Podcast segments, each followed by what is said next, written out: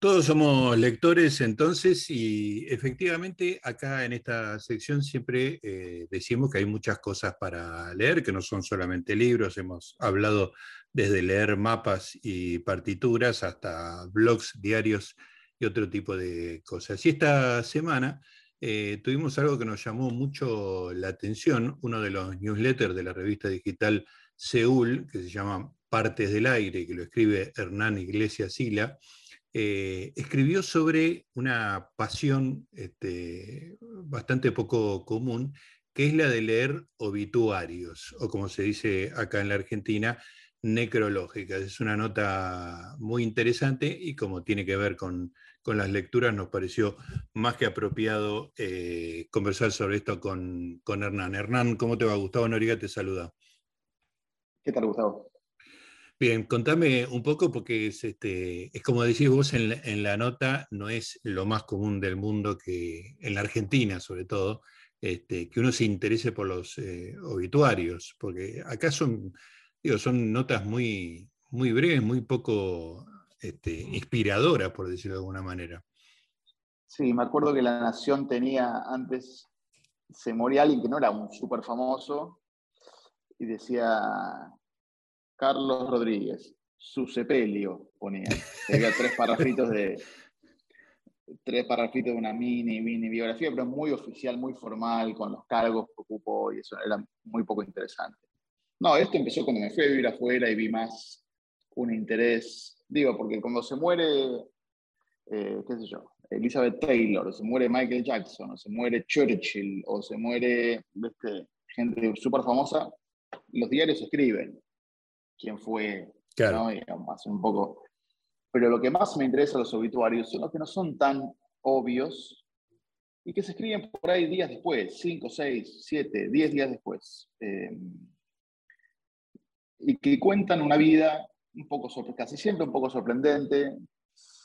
Quizás no tan sorprendente, pero porque a mí me parece que todas las vidas tienen sus curvas y sus trayectorias interesantes. Eh, y eso es lo que empecé a leer, ¿no? El New York Times tenía, cuando digo, me fui a vivir a Estados Unidos, dos, dos páginas por día, ahora son tres o cuatro artículos por día. La última página del Economist tiene un obituario que se empezó a ser cada vez más extraño y más arbitrario a medida que pasaba el tiempo. ¿En qué sentido? Qué gracioso. Bueno, como personas completamente, no quiero decir menores, porque todos tienen su vida interesante, pero como muy poco obvias claro. Eh, sobre quién era el personaje. Y había, eso había semanas que se había muerto por ahí un presidente francés y una monja, y hacían el de la monja, porque el formato del, del Economist es poner uno solo, hay que elegir uno.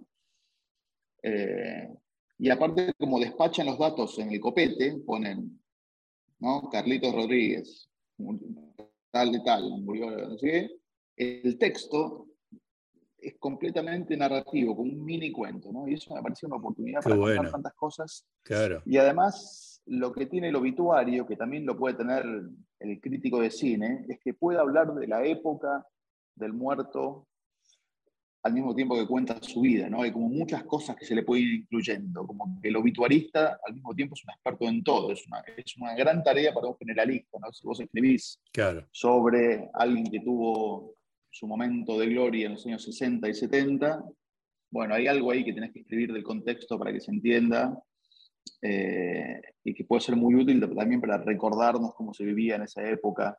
Digo, hay mil cosas que, que me interesan de los obituarios Em, y siempre como periodista o, este, o, lanzador de proyectos editoriales, siempre eh, tuve ganas de tener una sección más fija sobre eso, pero no es tan fácil. Eh, vos destacabas una cosa en el newsletter, Hernán, y era el hecho de que era una pasión no morbosa, sino más bien vital la que tenías por, por leer estas cosas, ¿no? Sí, para mí es, eh, es, como la celebración de una vida. O sea, no es, a veces todo lo que tiene que ver con la muerte, eh, o los medios lo rechazan, o la gente lo rechaza porque cree que, ¿no? está medio maldito, que puede traer mala suerte, o que es algo demasiado lúgubre. Eh, y sin embargo, un obituario termina siendo una la celebración de la vida de esa persona. Miren todo lo que pasó, porque muchas veces además alguien se muere a los 88 años, su momento de participación en la vida pública o en la conversación pública por ahí pasó hace 30 o 40 años.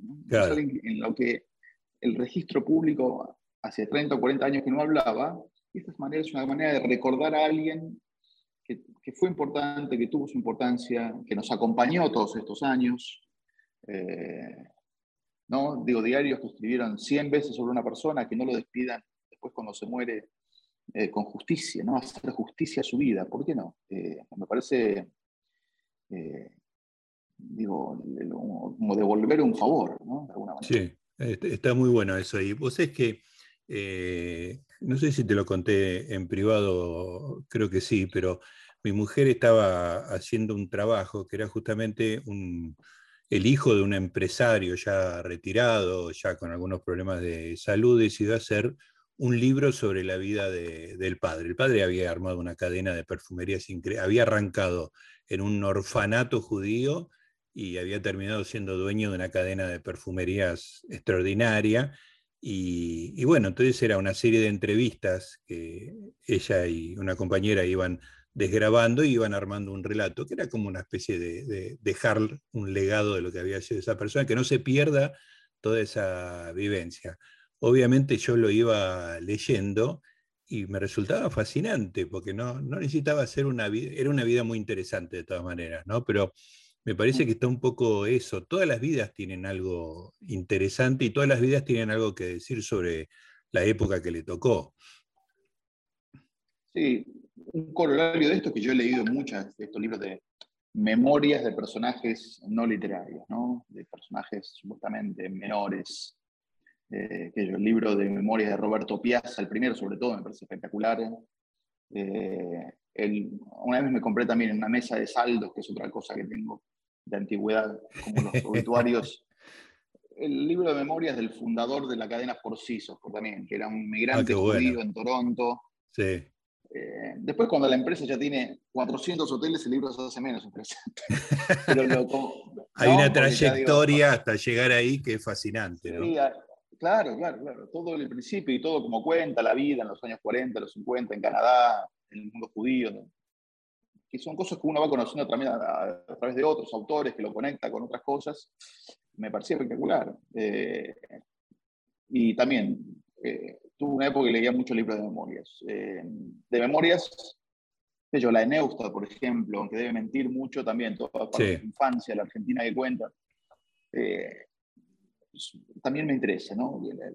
La vida de las personas me interesa y cómo la cuentan también, o sea, porque uno siempre cuando cuenta su vida, eh, está todo el tiempo editándose a sí mismo. Entonces, sí, sí, armando un relato. La gente, claro, cómo la gente elige qué contar y qué no contar y cómo contarlo, un poco es para mí, que le estoy preguntando, y otro poco seguramente el proceso de años de editárselo a uno mismo, ¿no? No quiero ponerme acá, pero el límite entre el entrevistador y el, y el terapeuta o sea, es un poco borroso también, ¿no? Porque... Claro.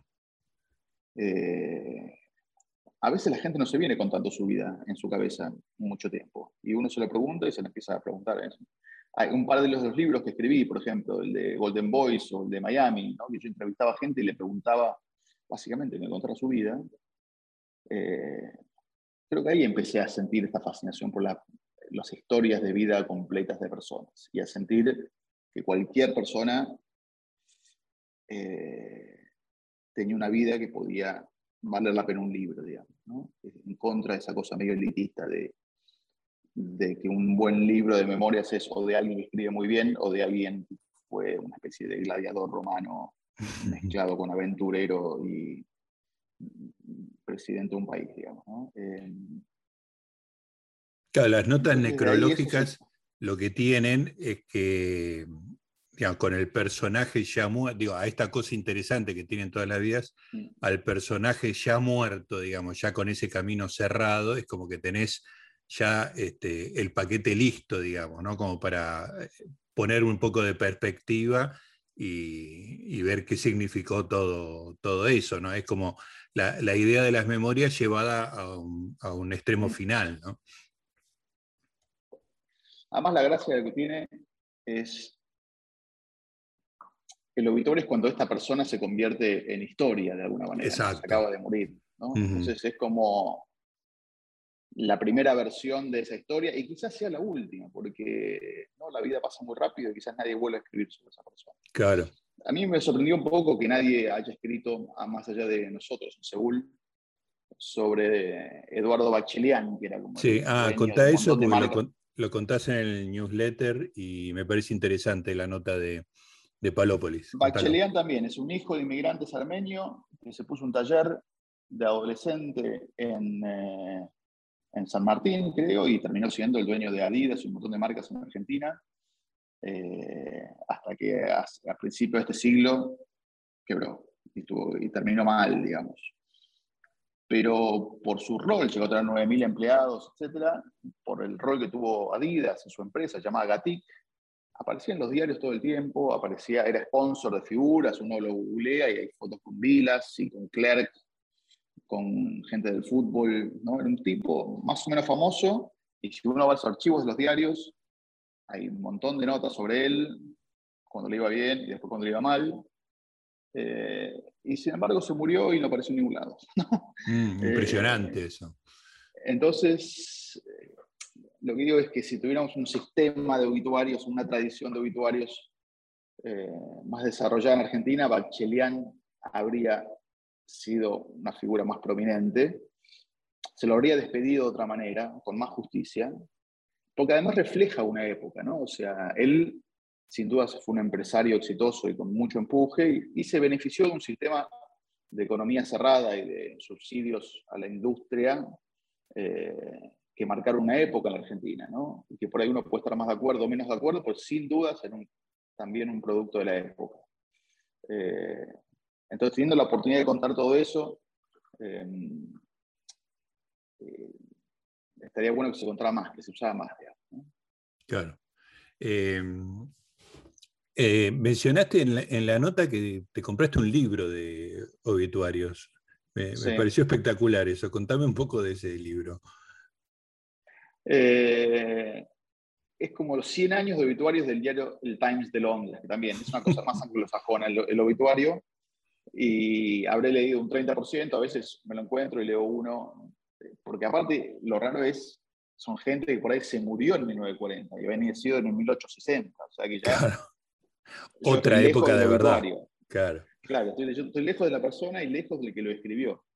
Eh, y es curioso que va, va como mejorando también el arte, creo. Porque también eran más formulaicos eh, hace 50, 60, 70 años y ahora son como piezas un poco más, no digo literarias, pero que con una narrativa mejor hecha, ya hace como 20 o 30 años. Eh, pero lo que pasa con eso es una cosa que no pude poner en, el artículo. Eh, esta cosa famosa de que la suposición de que los diarios tienen como muchos obituarios ya listos de personas muy mayores. Eso te iba a preguntar.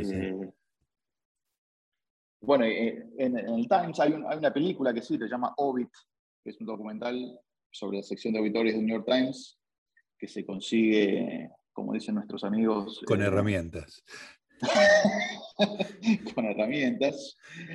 Em, y ahí hay un tipo en el sótano, que es espectacular. El personaje ese es el mejor de todos. Está en el sótano con todo el archivo de papel del Times, donde antes trabajaban 30 personas, ahora trabaja él solo con una cantidad de cajones enormes y carpetas con nombres.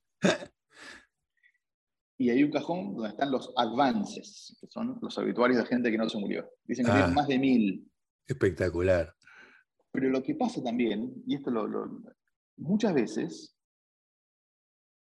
el obituariado sobrevive al obituador. O sea, el New York Times publica obituarios de personas que se acaban de morir escritas por personas que ya se murieron hace un par de años es muy impresionante eso. Eso es muy impresionante. Lo tuiteo un par de veces ahora porque eh, quería ver qué había tuiteado yo de esto y la verdad, ya en, mi vida tuiteé como, recomendé como 25 obituarios. Es una enfermedad un poco que tengo. Pero, el público se renueva igual. El público se renueva, sí. Y mm, pero esto de que el tipo que escribe se muera antes del que es la figura del obituario me parece sensacional. Después tienen que poner Carlitos eh, también agregó un poco de reporting a este obituario, porque evidentemente el autor no podía saber. Claro, siguió su vida. Claro, estaría bueno que, como una especie de, muñecas rusas esté el obituario de la persona que hizo el obituario, ¿no? y, así sucesivamente. Sí, sí, sí. Ahora, la pregunta es, eh, porque es una cosa que está genial para un diario. Y el tema es que los diarios, en algún sentido, un diario que pueda publicar una, nota así, no existe. no sé por qué, por ahí es un, prejuicio mío, veo como una cosa que tiene que estar en papel, que si vos pones esto en un diario en su versión digital, eh, es una nota más que se pierde, digamos. Hay como una solemnidad del obituario en la sección en papel. Estoy, estoy improvisando sobre la marcha, pero me parece que algo de esto hay. Sí, pero no es un problema solo del obituario, ¿no? Eh, un problema que creo que tienen los diarios con lo digital es el tema de las secciones. Mm. Desaparecen. claro, es como todo igual, cada cuadradito es igual. Cada cuadradito de la home, quiero decir, ¿no? Sí. Es difícil jerarquizar, es difícil separar las cosas por secciones, que es algo muy común en los diarios, eh, y que todavía lo usan para organizar sus recursos humanos, digamos, ¿no? Eh, entonces, vos haces un obituario de Bachelian, lo pones en la home y al lado puede estar un choque en la Panamericana y al lado puede estar el último Instagram de Wandanara, ¿no? Sí, sí. Como que eso le quita, como decís, acá hay algo que va a otra velocidad, mm. Que tiene otra sensibilidad, ¿no? eso es un problema que, existe, pero excede al obituario, me parece. Los, sí. los diarios tienen muchos problemas para decirles, sobre todo a sus suscriptores, que son los que pagan, eh, para decirles este laburo vale la pena, por esto es que pagás, no pagás por el coso de Guandanara, pagás por esto, ¿no? Claro. Eh, y creo que es un problema. Hace un poco, todavía necesita mucho la publicidad. Hace poco un, directivo de un diario importante me, me, preguntaba, ¿cómo ves la sección espectáculos? Y yo le digo, no tengo idea porque, porque lo leo en digital y no, no tengo, la, tengo notas sueltas, digamos, ¿no? Eventualmente sé que leo algunas porque me interesa la firma, pero eh, la idea de sección que te va apareciendo cuando pasás las páginas del diario y entras en cada uno de esos pequeños universos, eh, desaparece, ¿no? Eh, me, gustó mucho, me gustó mucho la idea que contaste del Economist que sea la última página, además. Este, tiene algo poético eso también, ¿no? y, lo que decíamos de la, la, solemnidad, ¿no? Es como paremos la pelota y antes de, terminar de leer esta revista, dediquémosle un rato a, recordar a esta persona. Hay algo lindo ahí, ¿no? al mismo tiempo era lo primero que yo leía, como que abría la revista por atrás. Claro. bueno, esa es la desobediencia del lector, pero este, en, la, en, la, formalidad del diseño me parece que hay un mensaje, ¿no? Sí, sí, sí. Escúchame, eh, mencionaste elogiosamente algunas de Marcelo Stiletano en La Nación. Sí, me parece que de los que mm, intentan eh, escribir en este género en Argentina, hoy mejor lo hacen, me parece. Y lamento también en la nota, y lamento en general, que se reduzca a ser personajes de la televisión o del mundo del espectáculo, ¿no? Creo mm. que veo, no lo conozco mucho, no sé si lo vi alguna vez en persona, pero eh, que tiene la capacidad para hacerlo de, otro tipo de personajes públicos. ¿no? Sí, Marcelo es un personaje de, otra época, es, como crítico de cine de, vieja data, pero en, la idea de otra época es eh, una formación muy general, un tipo culto, mm. que, sabe escribir, que cumple con la formalidad, es una especie de... Eh, yo lamento, lamento verlo como un viejo porque debe tener mi edad, ¿no? Pero este, en algún sentido es eso, ¿no? Es otra época formalmente, ¿no? Sí, sí, sí.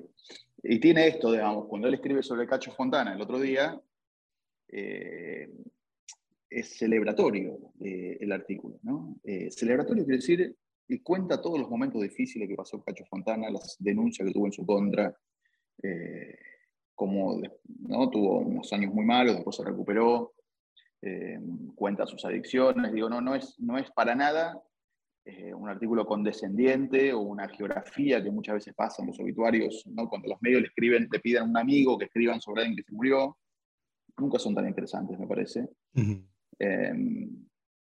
y también combate esto, que lo veo un poco en las redes sociales, que es eh, se muere alguien que tiene 84 años.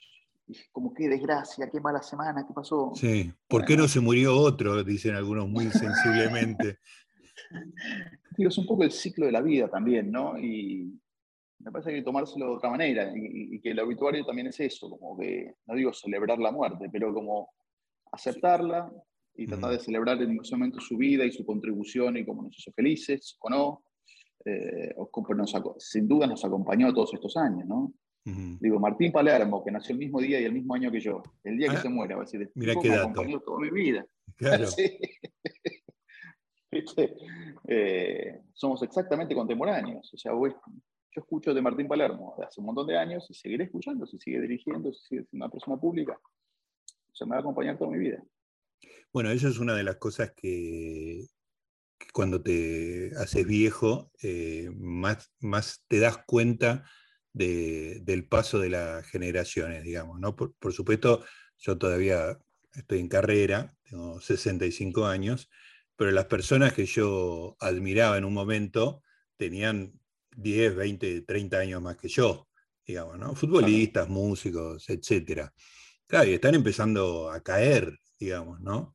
Este, y ahí es donde uno empieza a tomar conciencia de, digamos, del, trayecto breve, digamos, ¿no? Este, van cayendo, todo, en algún momento van a caer Mick Jagger y Paul McCartney, este, que son nuestros octogenarios así de, avanzada. Este, y bueno, va a pasar el tiempo y ¿eh? no va a quedar nada, ¿no? Y serán otros, eso, digo, ahí está la idea del ciclo, ¿no? Sí, sí, por eso algo de los obituarios es eso, tomarse con naturalidad, el tiempo pasa, intentamos dejar una marca en este planeta, que la gente nos quiera un poquito o que nos quieran más de los que nos odian, y, y listo, eso es lo que hay. Y no tiene que ser tan dramático tampoco. Me gusta esta conclusión, así que cambio de tema para aprovecharte que te tengo en línea, Hernán. Y contame, yo soy parte de Seúl, pero este, quiero que me cuentes cómo vos como editor general, no sé si tenés un cargo formal, este, pero cómo, cómo ves la contribución que hizo Seúl a la lectura, ¿no? Yo puedo decir lo que tratamos de hacer. Em, eh, después que la gente diga si es exitoso o no, pero nosotros tratamos de plantear eh, un debate, digo, seguro es una revista de análisis, es una revista de opinión, eh, enmarcada en la gran familia liberal en el sentido clásico del término, en defensa de la democracia, de las instituciones, de un poco la racionalidad, la ciencia, la economía de mercado, eh, una visión clásica que no está de moda y tampoco es una gran visión de futuro en el mundo, digamos, porque es una cosa que existe hace mil años, pero es la típica cosa de la Argentina, ¿no? Seamos un país normal y es menos, poco sexy hacerlo, pero existiendo del otro lado. Eh, un ejército que está todo el tiempo eh, operando en contra de la racionalidad, en contra de las instituciones, en contra de la ciencia, aunque se definan defensores de la ciencia, en todo lo demás son anticiencia. Eh, me pareció que había un espacio eh, para, para, plantear estos temas y hacerlo con buena calidad y hacerlo sin que sea, sin seguir el modelo de opinión de los diarios, que eso me pareció muy importante y es la razón principal por la cual rechazo columnas que me manda la gente. Eh, a veces lectores o, o personajes mandan columnas, básicamente dicen que malo es el gobierno, odio el gobierno, y eso a mí no me interesa mucho. Me interesa que los autores planteen un tema, planteen una visión original sobre algún tema, que tengan una hipótesis, que es la que traten de responder, eh, que no sean demasiado amplios. Tratamos de no publicar panorama político, panorama económico, no de los domingos para competir con los diarios o qué pasó en la semana, sino tratar de que todo tenga algún tipo de filo o de borde o de ángulo un poco más específico. Eh, y eso es lo que tratamos de hacer. Eh, hay alguna gente que le gusta, alguna diría mucha, pero en, en, los grandes números no es mucha. Pero estamos contentos con la repercusión y con, sobre todo, digo, la colaboración de los autores y cómo la gente participa del proyecto.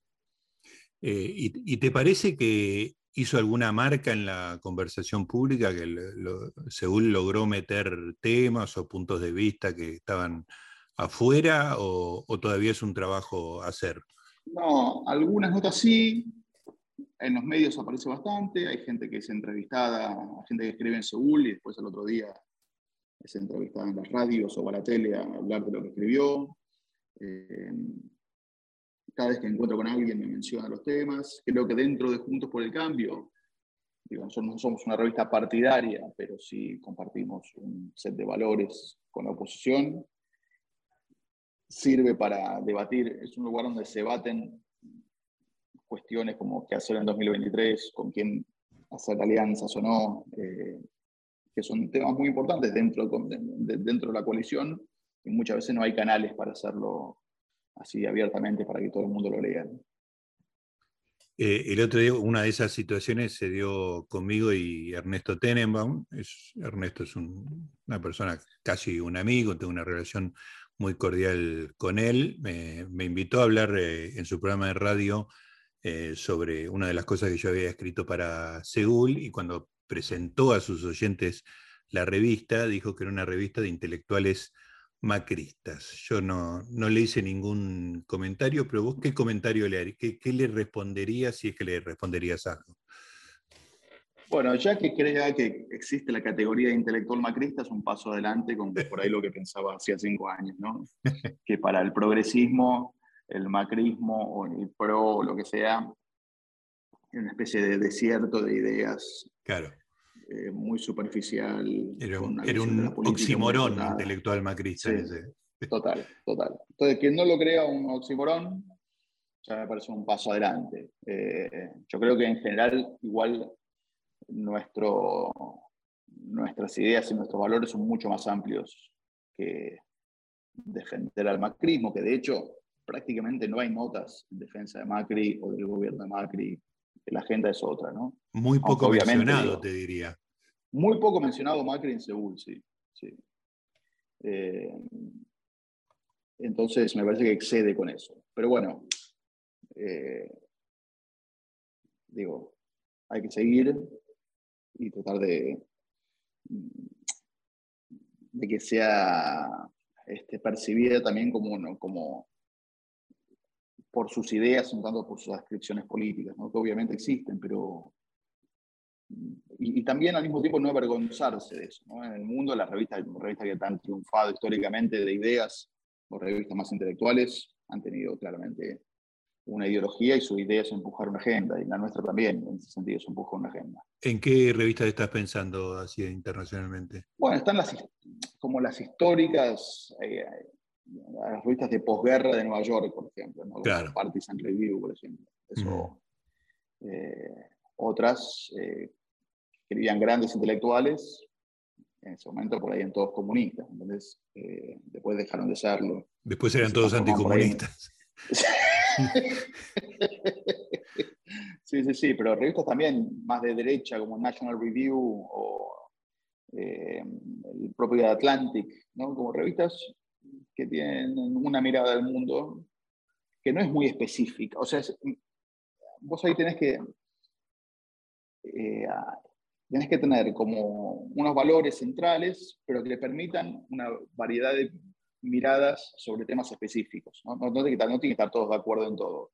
No puede ser un panfleto, no puede ser una baja de línea constante sobre qué pensás sobre los temas. ¿no? Tienes que tener una amplitud eh, y el editor tiene que estar, eh, poder estar en desacuerdo con lo que publica, siempre que tenga eh, la calidad y el rigor y el respeto también de lo que se publica. ¿no? una manera creo que tenemos de contrarrestar la acusación de ser intelectuales macristas, digamos. Eh, aunque no es una acusación, es... Eso te iba a decir. Eh, ¿Uno se tiene que ofender obligatoriamente? No, no, no, no. Yo ya no me ofendo por nada. Em, eh, si uno es riguroso y respetuoso, las cosas van a terminar funcionando, ¿no? Por ejemplo, cuando me, me comparan con el cohete a la luna, ¿no? Como es con el cohete de la luna del otro lado. Sí. El cohete de la luna es un animal muy distinto, ¿no? Como mucho más interesado en operar políticamente y influenciar en el corto plazo y por ahí defenestrar a alguien. Nosotros ese interés no lo tenemos. Sí, sí, sí hay una, una perspectiva temporal, casi te diría, ¿no? Claro, este, claro. eludir la coyuntura. Bueno, Hernán, eh, te agradezco la charla. Este, me, has este, incentivado desde la nota y ahora desde esta conversación la lectura y, la, impulsar un poco ¿no? la cultura del obituario en la Argentina. Así que vamos a colaborar, en primer lugar, escribiendo algún obituario y, y en segundo lugar, este, siendo objeto de un obituario inevitablemente, ¿no? Va a llegar el momento. Ya lo tenemos escrito tuyo. Ah, bueno, perfecto. que Quiero que lo escriba Quintín. Eso va a ser mi condición. Es que no puede ser tan amigo. Tan amigo no se puede. Bueno, lo voy a, meter en otro, en la agenda. Te mando un abrazo. Gracias, Hernán. A vos, Gustavo. Hasta la próxima.